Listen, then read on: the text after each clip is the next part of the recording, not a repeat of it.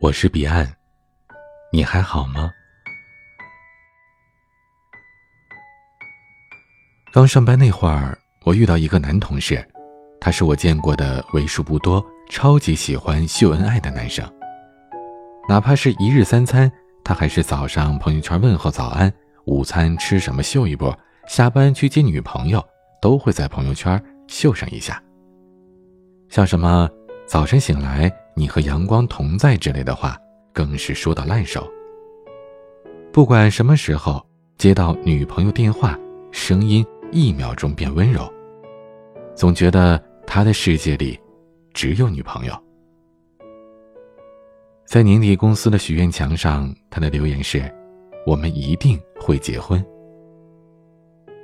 虽然大家平日里都觉得不太想接话，但私下。还是会觉得他女朋友挺幸运的，起码有个这么爱自己的男朋友。直到有段时间，他在办公室里闷闷不乐的，原因是他女朋友的妈妈生病了，要很多钱，而且医生说，这病啊需要长期治疗。我们都问他，你是在担心吗？没想到还挺孝顺的嘛。可谁想到他说，孝顺归孝顺。但这结婚是一辈子的事儿，我还得衡量一下，为自己的后半生负责。说完，他就给女朋友打了电话，说了分手，并且祝对方幸福。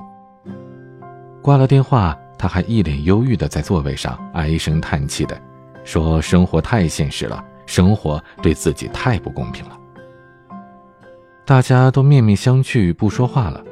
他倒是自言自语的说个不停：“你们呐，别觉得我渣。”生活就是这么残酷，我为什么这么惨呀？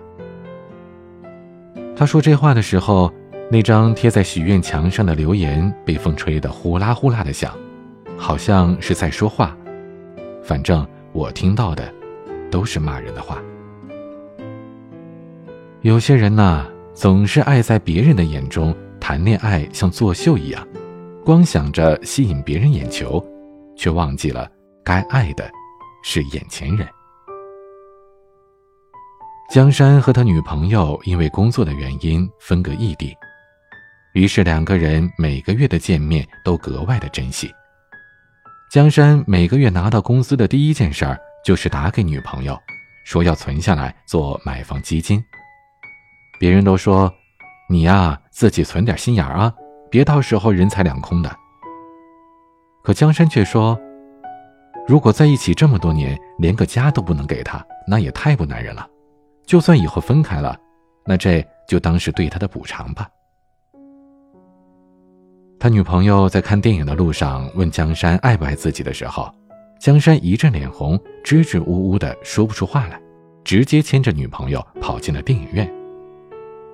那天他们看的是战争片，但江山觉得这明明就是爱情片呀。以前不喜欢看电影的他，也能静下心来，开始喜欢着对方的喜欢。有一种爱情，从一开始就是奔着结婚去的。每次他女朋友来看他，江山都会给女朋友买机票，而自己去看女朋友就买一张卧铺。自己一个人生活总是将就一下就过去了。两个人在一起的时候，他总是随着对方的性子来。也不在乎什么铺张浪费，总是挑好的东西给女朋友带去吃。他说：“我要对她好，因为我爱着他，他把他最好的年华和整个人都交给了我。如果我没有做好，没有保护好他，我自己都原谅不了自己。”老婆，谢谢你。这是江山在婚礼上说的一句话。自始至终。他没有对他老婆说一句“我爱你”，但已经让对方知道了爱的存在了。有些人的爱情在嘴上，过完嘴瘾就满足了；有些人的爱放在心里，慢慢收藏。我问过一个男性朋友，如何判断这个男人是想跟你过一辈子，还是只想跟你上床？朋友说。如果你给他精心准备一个惊喜，他开心的程度高于你要和他去开房，那就是想要和你谈恋爱了。这话粗理不粗，还真就是这样。在不二情书里边，印象深刻的就是那两个老人的爱情。老爷爷的脾气略显暴躁，年纪大了能把车撞进房子里，跟驾考的老师拌嘴，不服老，不服输。但是他有一个知书达理、温柔贤惠的妻子，表面上对妻子嫌弃，说他这个做不好，那个做不好，可却总是亲力亲为的细心爱着自己的妻子。在婚礼上，老爷爷没有什么甜言蜜语，没有什么感天动地的宣誓，他只说了一句：“还是让我比你活得更久一些吧。你那么爱哭，又不会处理事情。”哪里能应付这么多麻烦呢？他们爱了一辈子，到最后，放不下的还是他。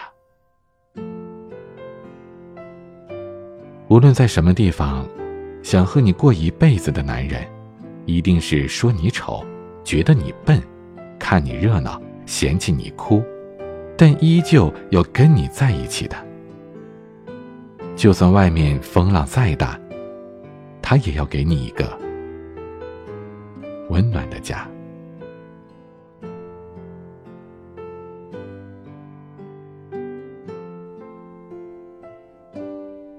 想要收听更多节目或者查看原文，请关注微信公众号 “DJ 彼岸”。欢迎加入听友 QQ 群：四九四四四九幺幺六。我每晚都在。我是彼岸，晚安。